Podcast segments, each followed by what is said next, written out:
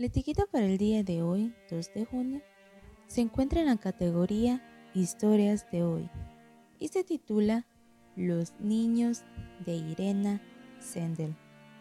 No te niegues a hacer el bien a quien es debido, cuando tuvieres poder para hacerlo.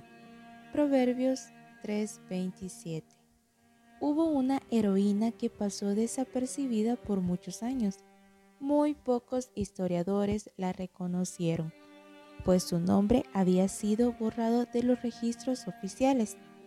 Ella no había contado nada de su vida durante la época de la Segunda Guerra Mundial, pero en 1999 su historia comenzó a hacerse conocida gracias a un grupo de alumnos que investigaban sobre los héroes del holocausto. El dato al que llegaron era asombroso Irena había salvado a 2.500 niños. Cuando Alemania invadió Polonia en 1939, Irena trabajaba como enfermera en el Departamento de Bienestar Social de Varsovia, que tenía a cargo el manejo de los comedores comunitarios de la ciudad. Cuando en 1942 los nazis crearon el gueto, Irena se unió al Consejo para la Ayuda de Judíos. Consiguió trabajar en la lucha contra las enfermedades contagiosas y como los alemanes temían una epidemia de tifus, a los polacos se les concedió permiso para controlar aquel lugar. Irena comenzó a ofrecer a la familia llevar a sus hijos fuera del gueto, por más difícil que fuera esta decisión. Era eso o la muerte, segura en los campos de concentración. Al principio, los sacaba disimuladamente, como víctimas de tifus, pero finalmente usó cualquier medio u objeto a su alcance como vía de escape.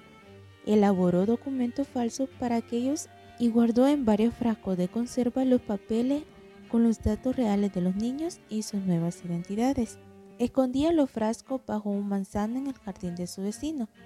Un día, los nazis se enteraron de sus actividades, la detuvieron y la torturaron brutalmente. Le rompieron los pies y las piernas, pero soportó la tortura sin delatar a nadie.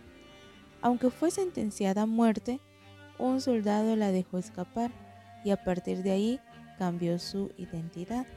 Cuando la guerra terminó, desenterró los frascos y buscó familias adoptivas para los 2.500 niños que había salvado. Además, los reunió con sus parientes que todavía quedaban en Europa.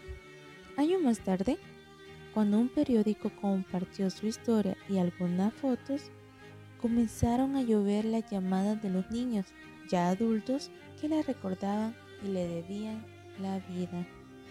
El padre de Irena le había inculcado lo siguiente, ayuda siempre al que se esté ahogando, sin tener en cuenta su religión o nacionalidad. Ayudar cada día a alguien tiene que ser una necesidad que salga del corazón.